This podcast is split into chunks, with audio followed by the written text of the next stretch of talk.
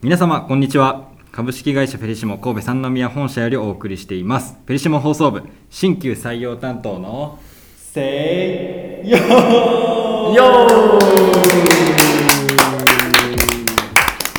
この放送は新旧採用担当がホストとなりリシモの先輩社員とお仕事のことやそうでないこともざっくばらんにお話しします。皆様がよっと腰を上げられるような少しでも意味のある機会になればという思いから生まれた心ばかりの企画となっています。進行を務めますのは新採用担当の川北と旧採用担当の東です。よろしくお願いします。お願いします。皆さんはフェリシモのユニークなアイテムの数々を見た時に面白いけど売れるのかと思ったことはないでしょうか？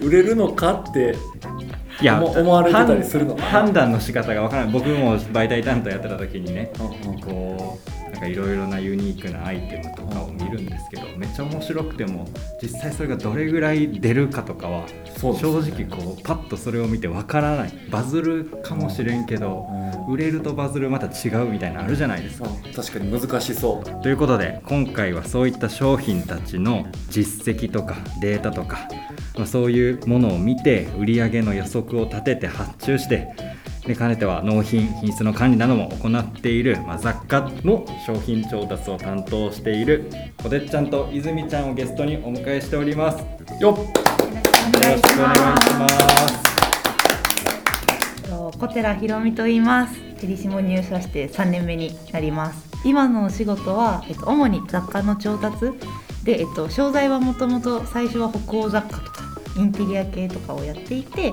その次にユーズドっていう、まあ、ボーイッシュ系の、えっと、家具とかインテリアとか雑貨をして今は家事雑貨の調達をしています。で好きなまるっていうことでもうでも好きな食べ物がさつまいもでして出身徳島なんですよ。でもう先日鳴門金時を仕入れひたすら夜な夜な焼き芋を食べて おりまし美た味しいよね。おぜひ買ってみてください。はいありがとうございます。よしございますちなみにナルト金時を家で食べようと思ったらどう食べるのが一番美味しいんですか？もうそのまま素材の味を生かしてください。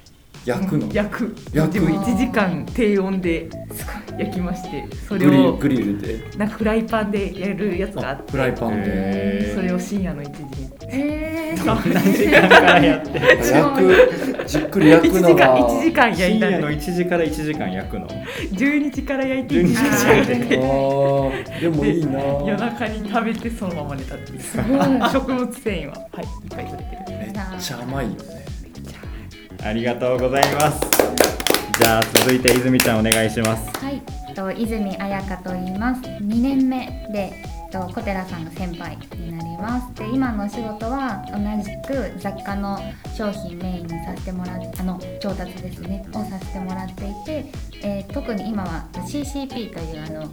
えっと障害者の皆さんと一緒に企画した商品とかキャラクターの商品をメインに仕入れたり調達の管理をしたりしています。私は好きなアーティストが EXILE と3代目でもう1 2 3年ぐらい前からずっとライブに行ってて最近はちょっとライブがこう少なくてあれだったんですけどこれからも行きまくりたいと思ってるので皆さんよかったら一緒にまたお話できたらな。すごいどこに距距離感がもうわからないんですが。お会いできた時には話したらいいなと思ってます。お願いします。お願いします。 EXILE の12、3年前って。いやいやも7人のう時そうですよね。出てきたてぐらい。にいやいやだから最初第一ブーム絶頂ぐらいの時。登録ぐらいの時小6から EXILE ハマったんや。でへ前になんか東さんになんかクリアファイルもらもらったのを覚えてます。その説ー何でも持ってるんですよ何かな出てきたんですよ。そう出てきたのをあげた引っ越し前かなみたいな見るの好きやったなと思って。だから EXILE の方に出てきますから。俺も俺も探して出てきたら渡そう。はい。お願いしますお願いしお願いますしますはいということで今日は今日からお茶とジュースお茶じゃないジュースとお菓子も用意してよしありがとうございます、よりカジュアルにお届けできるようにと思っています。では、えーまずはじめにフェリシモ直近ニュースです。はい。最近のなんかニュースありますか？ポン君最近出張で東京に行ってらした行きました行きました、はいはいはい。あの東京で対面イベントがありまして久しぶりに、いいかがでしたか？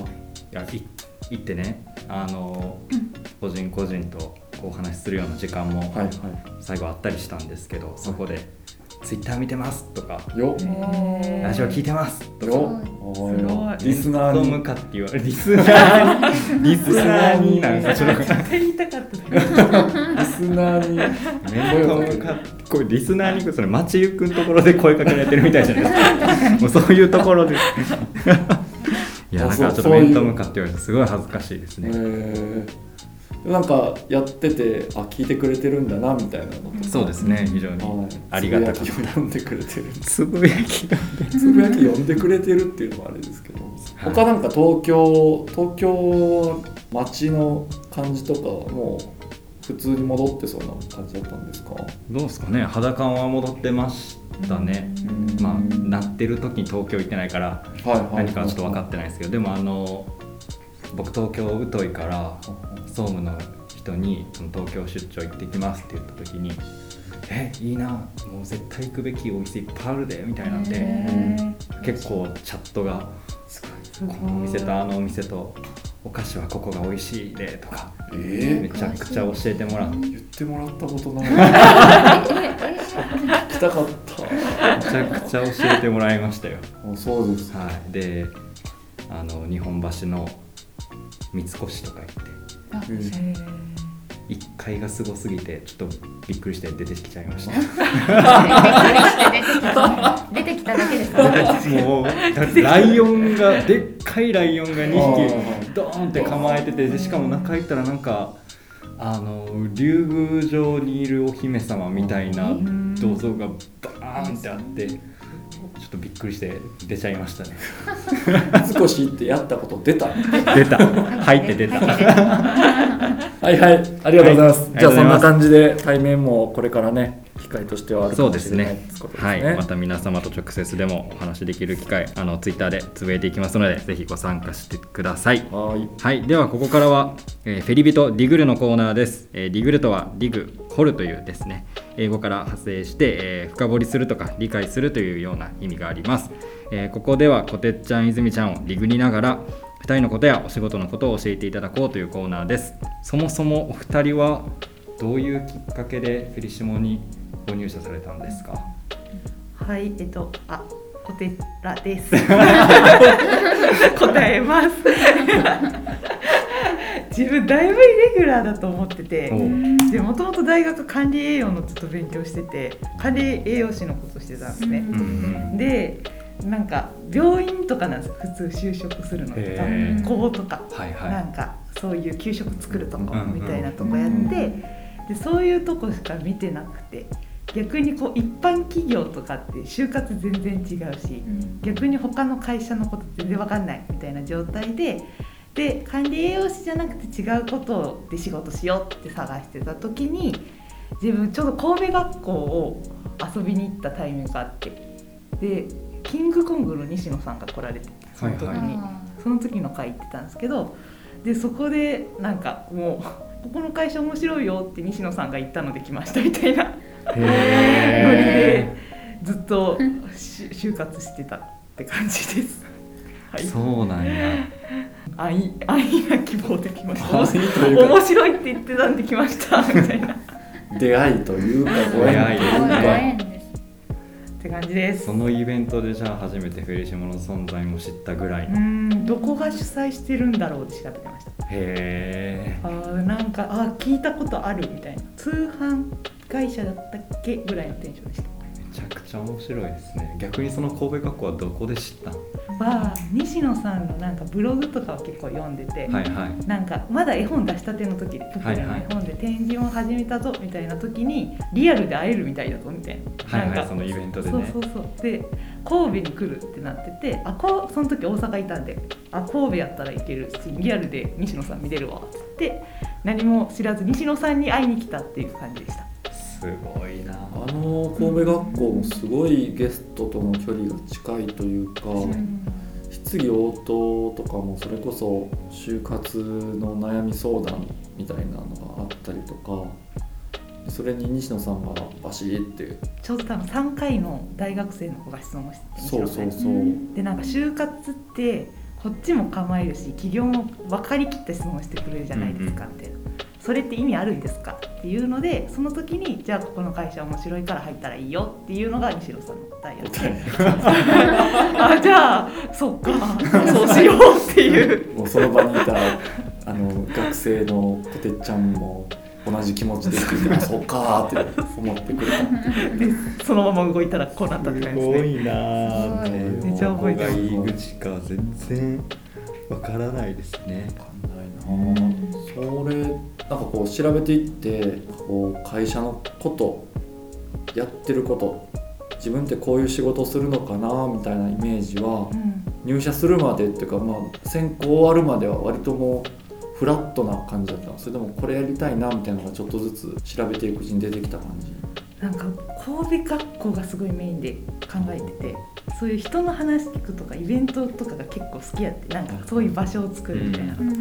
で神戸学校をしにフェリシモ来ましたみたいなテンションで入ってたんでもうなんか逆に商品のこともあんま分かんないしその通販なんかあんまり使ってたわけでもなかったのでただ人が面白そうなのと、まあ、面白いゲストさんいっぱい見れるし社会勉強になるから来ましたって感じで言ってましたねその時。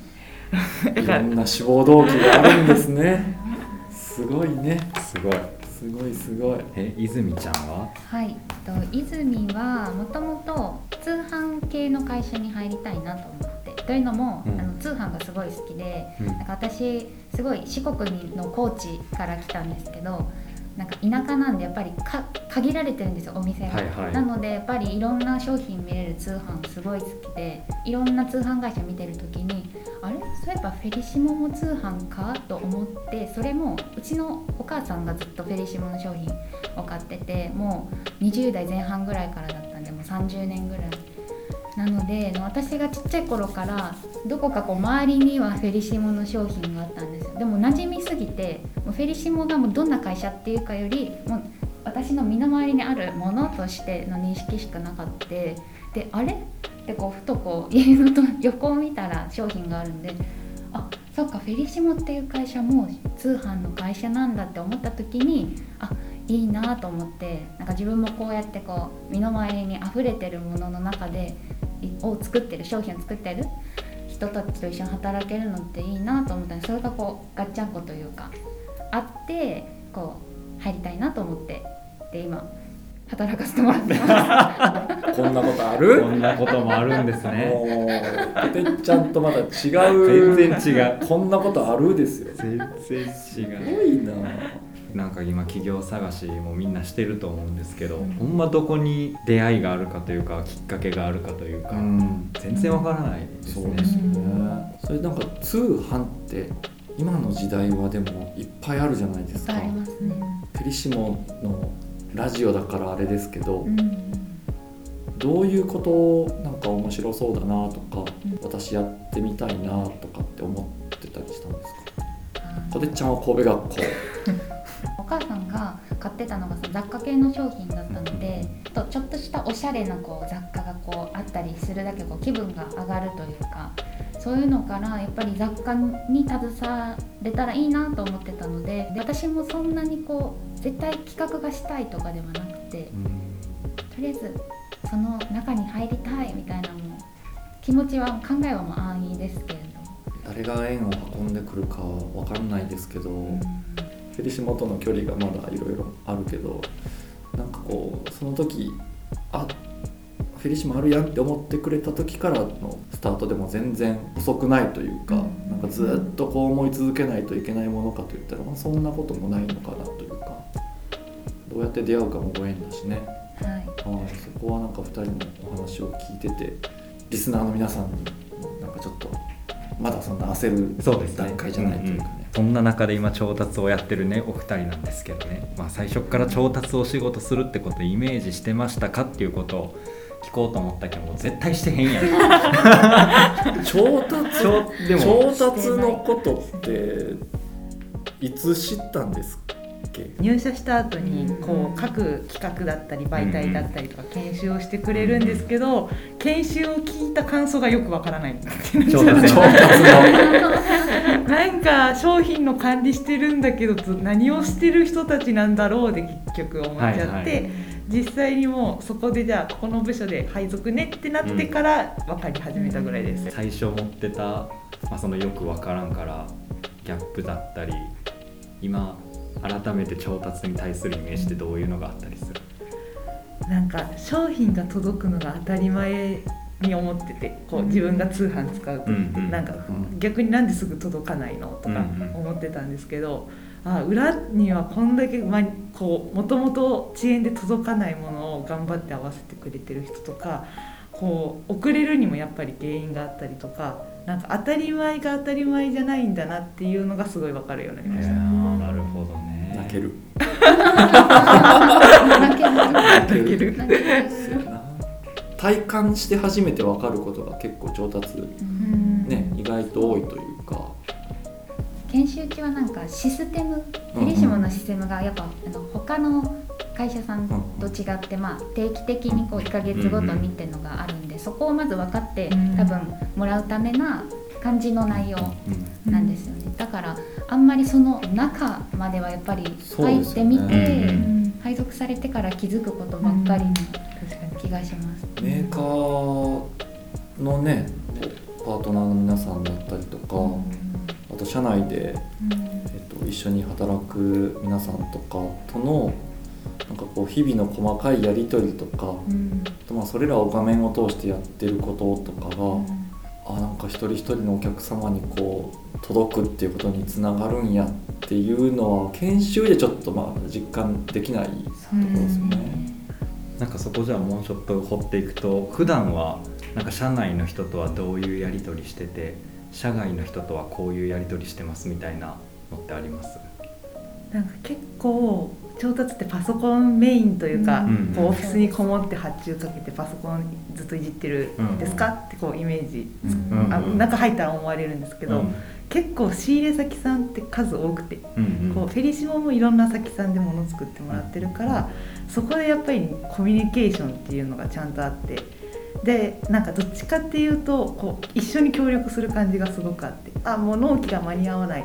じゃあ一緒にどうやったら間に合うか考えようみたいなのが調達って言われた時に人と接する仕事したかったじゃないけど、こうそうね。こうは喋るのとか好きだしっていうのは思ってたけど実際に調達でそれはしなきゃいけないことだし、実際にそこが円滑にできたらうまくいくことたくさんあって、なのでなんかそこのイメージが変わったりしたのと、案外それ社外の人もチームだし社内の人もこう企画さんもそうだしうん媒体さんもそうだし、そのお客さんのサポートしている方もそうだし結構チームで動くのが多いイメージがあります。なるほどでも結構これはイメージと違うかったりするんかな調達って聞いた時とそうなんですかね。どうどうどうですか？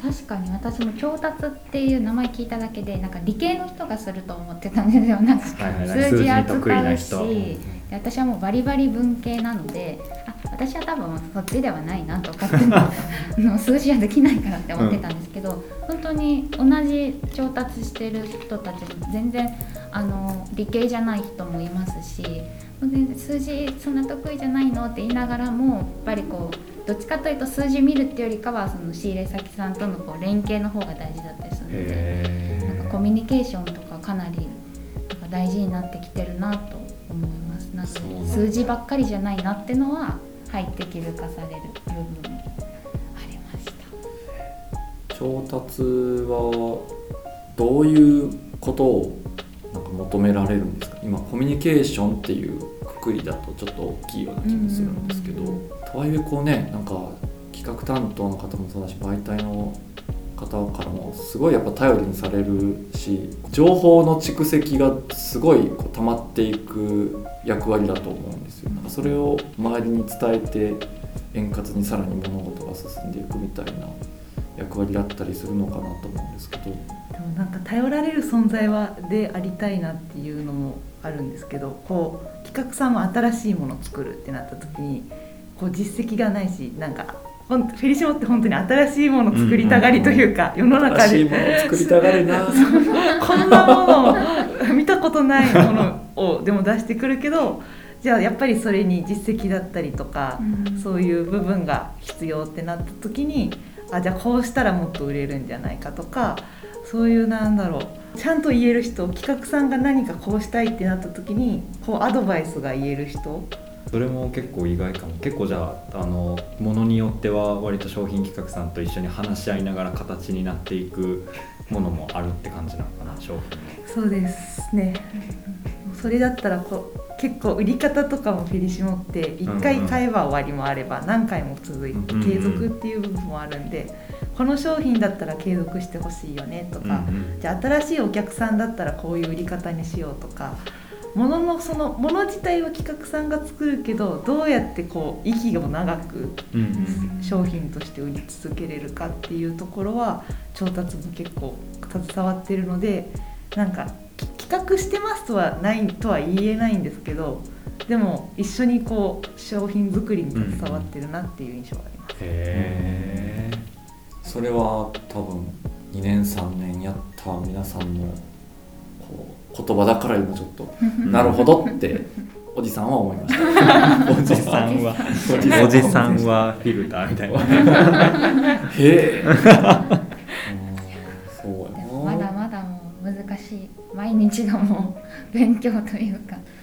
もうほんまに見たことないもんだったりめちゃくちゃおもろいけど売れるかどうかはなんか分からへんみたいな商品もいっぱいあるじゃないですか。そういうユニークなアイテムたちがその辺普段はどういうところ見てるんですか？調達目線でいうとその商品さ結構先を見てます。じゃあ先。この商品ここに注文入ってくるよね。ここだじゃあこの時期にお届けだってなった時に、うん。じゃあ本当の受注が一番最初に入った段階でじゃあどうやったら追っかけれるかとかこれぐらいの数来るんじゃない、受注の具合これぐらいだしって見込めるんですけどじゃあその段階で発注したとしたら次いつ入るのかっていうのも事前に全部聞いてます。で聞いた上でじゃあどれぐらいの数先に切っとくべきなのかとかどうやったらこう何かあっても数が一気に受注がいっぱい来ても対応できるかも考えるし逆に来なかったらじゃあ今後どこに掲載をしてどうやって在庫をはかそうかも踏まえた上でプラスとマイナスちゃんと見た上でこれぐらいっていう数は出してま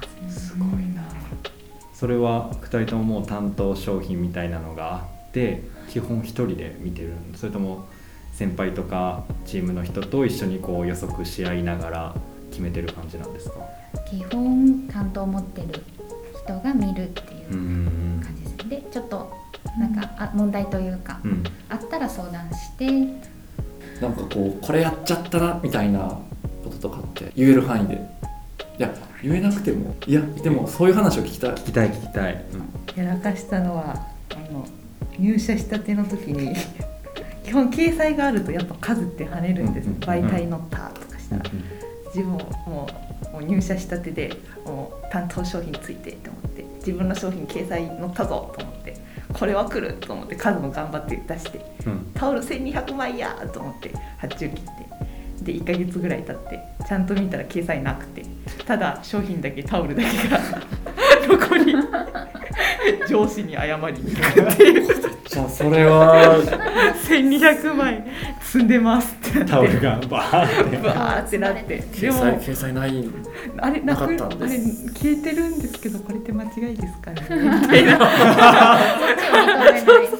これはことなくなったねってなってでもやっぱ上司も優しいというかじゃあそれ踏まえてどうするっていううんうんうん。じゃあどうやってその在庫はかそっかっていうところにすぐなんか考え方変えてくれるんでこれやったからダメとかは全然ないです。失敗してもじゃあ次どうしようかを一緒に考えてくれるからなんかし なんかこれしちゃってもしダメだったらどうしようとかもう、まあ、最低限は考えるんですけどもうなってしまったものはしょうがないのでじゃあそこからどうしようかっていうのを受け入れてくれる人たちやからなんかチャレンジしてほしいなって思います。えーちなみにそのタオル1200枚は結果どうなったの？タオルは売り切れます。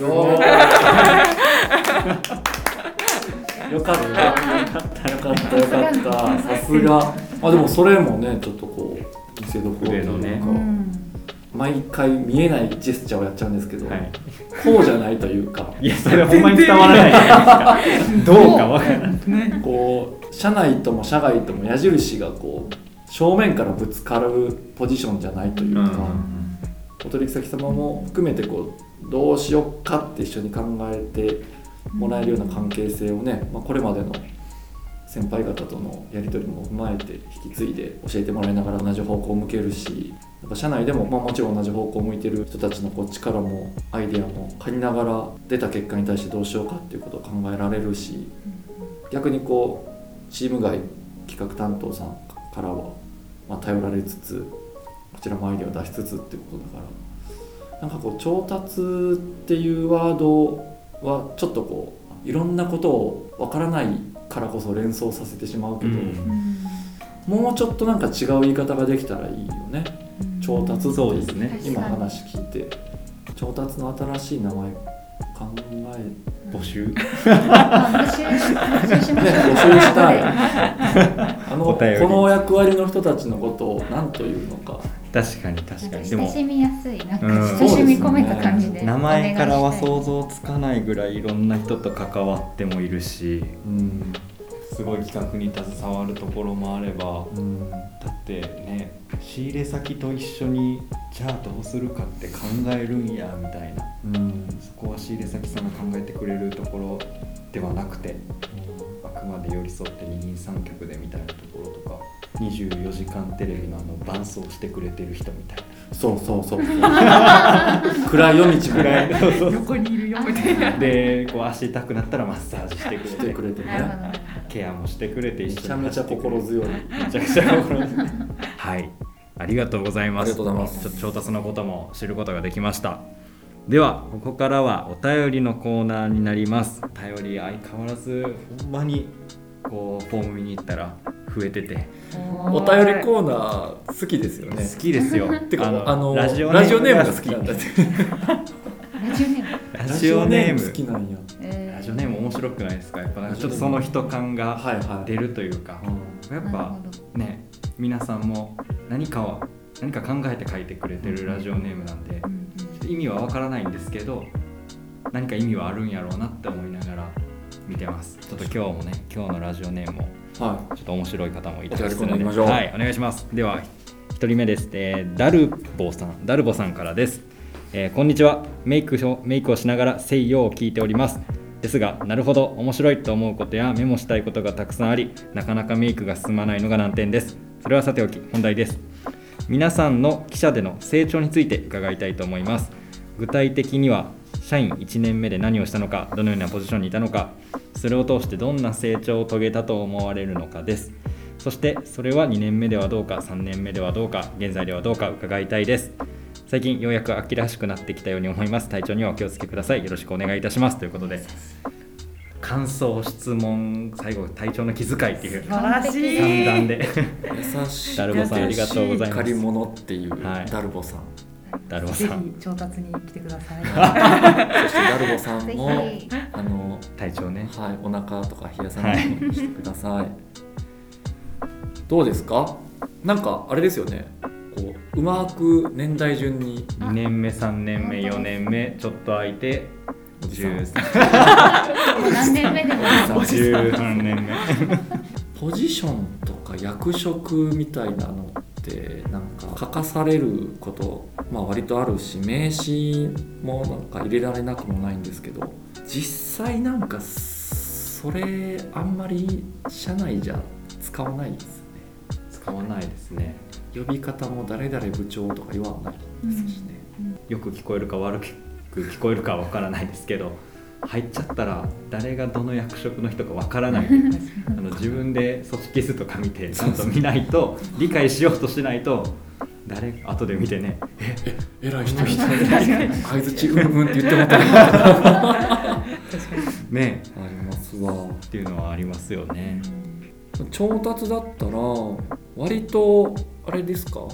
配属になった新入社員がこういうことから始めてもらおうみたいなことが割と決まってるのかな？というイメージなんですけどそんなこともない。システムがやっぱり変わってるのでいですね。つまでに納品をするのかとかどうやって発注をしてじゃあいつまでに数を出すのかってこうやっぱ一連流れがあってその流れを1年かけて覚えた1年目だったな。へえなんかその1年目からもう自分の担当を持ちながら覚えていく感じ。そうですで横には OJT の先輩ついてるので、うんうん。その OJT の方も一緒に寄り添うというか見てもらってて私が1年目私の OJT の先輩です。あそうなんや。泉の。へえじゃあ最初1年はマンツーマンというか。もう一人いたんですけどあ。私はすごいあの幸運なことにうん。挟まれて、なんとも贅沢な1年目を過ごしました。っていへう時もあって。結構若手多いですよね。若手多いですそうね。最近123年ぐらい連続でずっとうん。入ってるね、うんうん。確かに確かに。どうじゃあそういう意味では2人とももう2年3年と調達で仕事してきたけどなんか最初ここ全然分からんかったけど今できるようになってきたなとか。仕入れ先とのコミュニケーションはうまくなった。うまうまい下手はないとは思うんですけど、円滑になったなは思います、んなんかは最初って背景が分かんないから、うんどうやってこのじゃあ商品ってできてるんだろうが分からないまま、うん納期だけ急いでくださいってうん言うん。ってても向こうってえそんなの無理に決まってるってはいはい。いう状態もあるけど無理を言ってたりとか、うん。でもだんだんこう企画さんとか関わってたりこうたまに商談とかでメーカーさんのとかお邪魔するのでそこで現場を見たりとか。そういうのもあるんや。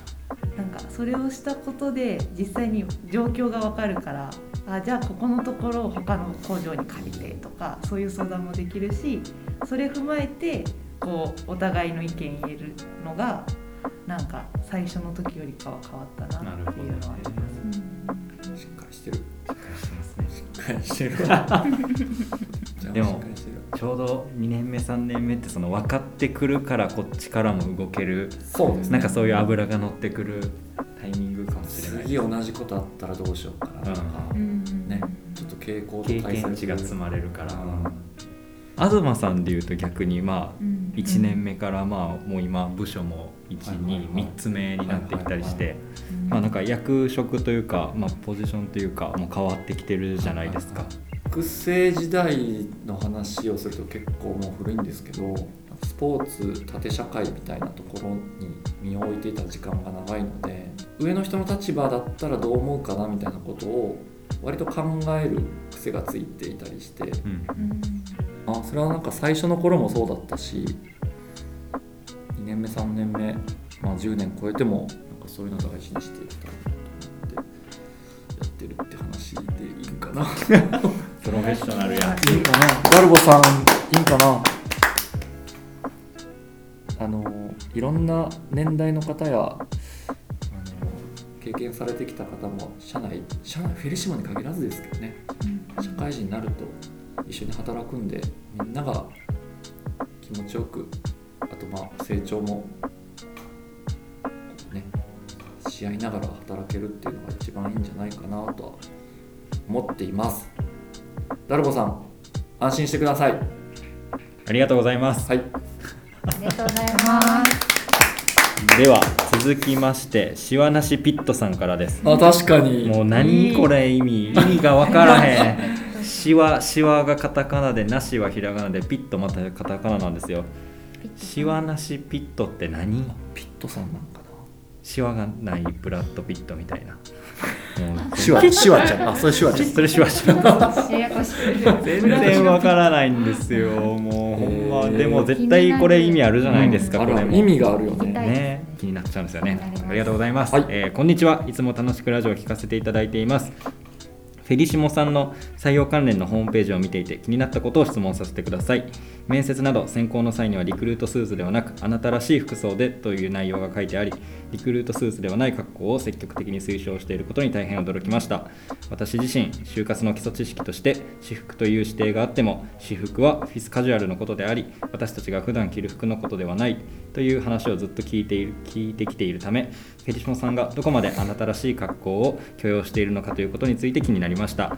あなたらしい格好とは、えーリクルートスーツやオフィスカジュアルでもなく普段着ている服装という認識で合っていますでしょうか。またフェリシモさんがその服装を推奨する意図などについてもお聞きしたいですというご質問いただいております。なるほど。まあこれ就活あるあるじゃないですけどよくイベントとかでも確かに。ねあの私服でいいですよって言いながらスーツの写真が使われてたり。確かに。どっちやほんまの意図はみたいな。これは私服はオフィスカジュアルのことでありと言ってアドバイスしてくださるのは多分キャリアセンターの方とか。そうですね。そういう方アドバイザーねの方とか、なのかなと。でその方も多分皆さんに恥をかかせないようにということだと思います。そうですね。はい、それも一理ありありますあります。ただフェリシモフェリシモさんの言うフェリシモさんの言う私服、まあ、私服もはや私服じゃなくて部活着とかで選考来られる方もいたりしますよね。えそれあなたらしいをその方なりに解釈したはい、服装、うんそう。あなたこれをねまた言うとねじゃあ次なんか紅白張りの派手さが求められるのかとかになるけどそういうわけでもなく本当に素直にあなたらしいを受け取ってもらえたらこれはいいんじゃないかなというふうに思いますね。でこれはその別に選考の時だけそういう格好で実際じゃあ働くとオフィスカジュアルになるんかって言われるとそうでもなく本当に皆さん思い思いのそうですね。服というか、まあ、なんかよく相手にとっても気持ちいい格好でっていう言い方には言い方はしていますけどね。ですね。なので状態ですね。シワなしピットさんの認識そうは、ね、いうことか。シワなしピット？こうシワなしピットってことね。え？どういうこと？シワなしでピット。本人しか答え分からへん。ピットって何よ？いやいやシワなしでピットですよね。うんピッ。背筋をピットみたいな。ほんま？ですか？いやーこれは謎に包まれたラジオネームだな。そういうことかいやもう東さんの中では解決して。る僕の中ではまだ解決してないけど。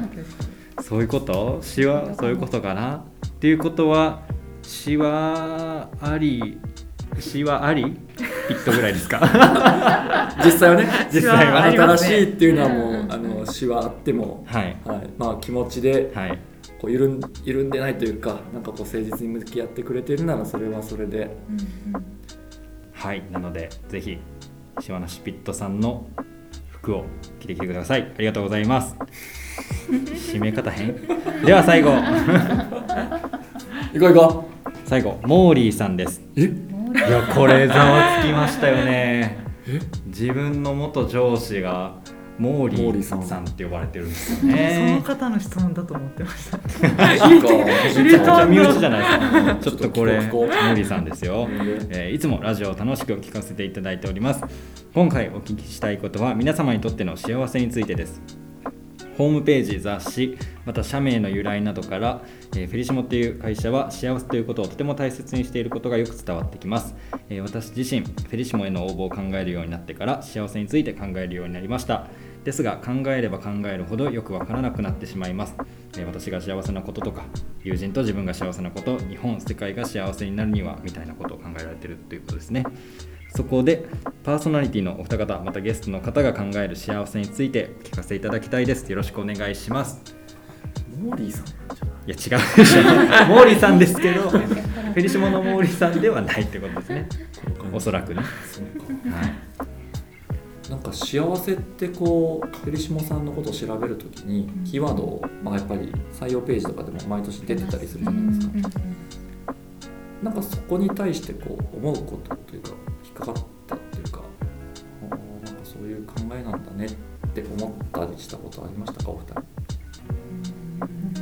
その時はそんなに深く考えなかった？でもなんか今そのコメンあのあれですか？もらってるモーリーさんからいただいてる感じと一緒だった気がします。なんかうん。幸せっていうのはすごい素敵だけれども幸せって確かに考えれば考えるほど大きいよなと思って、うん。でまあいざ入ってみたらなんかなんとなくこう商品の企画さんだったりとか、まあ、媒体さんとかいろんな人がこうしてる仕事ぶりを見てあなんかこうまだまだこう大きくはあるんですけどあ幸せってこういうことなのかなみたいな。なんかこう見え見えないんですけど、うんみんながこうハッピーになるようなこうんう商品作ったり、それをこう見せるためにまあ、カタログ作ったりみたいな部分でなんかそういうのがちょこちょこ今になって見える感じで確かになんか難しいよなとはうん。思いながら。ですね。おてっちゃんどうですか？なんか幸せって自分ななんか自分カタログっていうのが多分今後あると思うんですけど、先行でね。先行であると思うんですけど、その中で結構自分幸せってなんだろうっていろいろ書いててうん。で結局当たり前にあるよねっていうところに最終行き着いてこういろいろ幸せの自分にとっての幸せはこれみたいなのをいっぱいあげたんですね。こういう時幸せ。こういう誰かと大好きな人といるの幸せ。うん。みたいなことを書いた時にでも結局こう今の家に住んでて今着るものがあって食べるものがあってそれだけでもなんか幸せだよねっていうことで締めた感じをしていてて自分そのこと書いた時に。だからなんか当たり前の幸せに気づかせてもらえるものがいっぱいあるんじゃないかなって思いました。フェリシモの商品もそうだしフェリシモがやってる活動もそうだしなんかちょっとした好奇心というかを気づかせてくれるものがいっぱいあってし大きい幸せはそれぞれみんな見つけたらいいしでも当たり前に気づく当たり前が当たり前じゃないんだよっていうのがうん。自分仕事してても思うしそのや出ていってる商品とか作ってるものを見てもあこんなところでちょっとくくくすみたいな笑わせてるものだったりあこれあったら便利だなみたいなものがあったりとかっていうのは思いました。答えになってるかわからないんですけど。はい、その時なりにねちょっと考えてみるきっかけにはなるってことだよな難しいこう考えに入っていかなくてもいいとは思うんだがヒントがあるとしたらフェリシモのこう経営理念とかコアバリューとかえー見てもらった時の幸せっていうことはひらがななんですようんね、あれもまあやっぱり最初は漢字だったりしたんですけどひらがなに変えた理由とかがちゃんとまああって、うん。で幸せをこう定義しましょうっていうことをフェリシモから何かこう、えーメッセージとして出すというよりは、まあ、モーリーさんが考えてくださってるようないろんな幸せがあっていいよねということをフェリシモも肯定をしたいなと思っているので、えー幸せをまあひらがなにしていろんな捉え方ができるとか誰でも読めるとか、まあ、そういうことの方が、えっと、私たちがイメージする幸せ感に近いんじゃないかなっていうことが一つ。うんうん。ひらがなにこう開いたきっかけだったというふうに聞いています。あ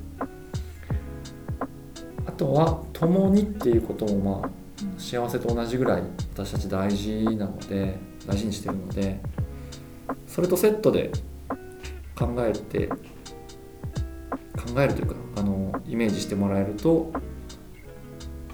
なんかこうフェリシモがイメージしてる幸せ感により近づいていくんじゃないかなという気がします。こんな感じ？でもあのインターンで今ねあのあインターンもうすぐじゃないですか。そうそうインターンもうすぐであ頑の張って。ありがとうございます。なんだ応募課題みたいなものがありまして、はいはいそこであの皆さんの幸せを書いてもらってるんですよ。200文字以上。うん。じゃあモーリーさんも。森さんもそうかもしれない。そね。そこでも考えてくださってるのかもしれない。でもやっぱ人の数だけねなんか幸せに感じるところっていっぱいあるんやなっていうのうーん。はすごい改めて感じました。最近こう言葉にね出したり書いたりしない言葉なのかもしれないね、幸せ。うん、幸せってなんか LINE で売ったりはするかもしれない。はいはい。書いたりするかもしれないが、声に出して言ってないなとかはちょっと思ったりもする。そうですね。けどそういうなんかこう言葉で表現できるような感情をなんか超えてるような気はする。うん。イメージしてるのは。バカボンドで。バカボンドはいはい。漫画でね。漫画ね。宮本武蔵の漫画。あれで天下無双とは何かっていうのを武蔵が、まあ、ある師匠というかあの聞いたシーンがあってそれは単なる言葉やっていう回答やったんですよ。うんうん天下無双とは何ですかってなんかこう教えが返ってきたりこういうものやって返ってくるのを期待してたかもしれないんだけどそれは単なる言葉やって言われた時にはっみたいなもうなんか自分がそれを求めてぐーっと突き進んできたけどそれ自体にその言葉自体に意味があるというよりはそうじゃないんだよっていう返しやったのにハッとするっていうシーンを今思い出しました。ああなるほど。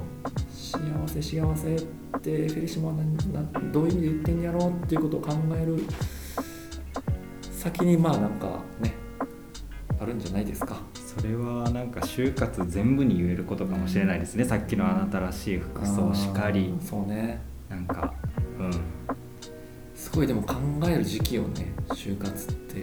でも、うん、考えること自体はめちゃくちゃこのタイミングやからできることっていうのもあるし、まあ、もちろん働きながらも考え続けていくことではあるけどやっぱりこう区切りとしてこのタイミングで今までの自分のこととかそうですよ、ね、今自分が幸せって感じることって何やっけ？とか、うん。うん、そういうこう題材というかテーマとしては幸せについて考えるっていうのはなんか一ついいきっかけなのかもしれないけどね。そうですね。フェリシモにかフェリシモの就活とかをこううんうん。はい。関係なくまねなんかいろんな解像度というかいろんな幸せとの距離感を持ってる人がいっぱいいて本当にさっき言ったちっちゃなこうねもう外で太陽の光浴びて気持ちいいのが幸せっていうぐらい日常的なこと書いてくれてる人もいればあその？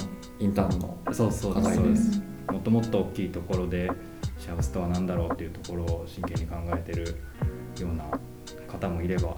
だから一人でこうね、うん。なるよりはいろんな人とそういうことについてそうですね。うん。なんか話してもらってもいいかもしれないな、確かありがとうございます。ありがとうございます。はいということで、えー今回の第4回目、えー調達のお二人こてっちゃん泉ちゃんをお迎えしての、えー放送となりましたがお二人いかがでしたか？改めていろいろ振り返れてに面白かったです。面白かったです。ありがとうございます。和田さんどうでした？もう一緒に待って 面白かった。面白かったいやでもなんか調達法のことについて話す機会ってあまりないのでなんかこう皆さんにもこうかもっとこう重々しくないというかカジュアルに知ってもらえるそんなにこう堅苦しくない仕事だよって思ってもらえたら嬉しいなと思いました。ありがとうございます。ウェルカムです。ねウェルカムですウェルカムはい。はい。ではですね、えーまた引き続き、えーお便り広場からですね皆さんからのご質問であったり今日のご感想などなど、えーメッセージの方お待ちしております。それでは皆さんまたお耳にかかりたいと思います。ではまたせーい。よー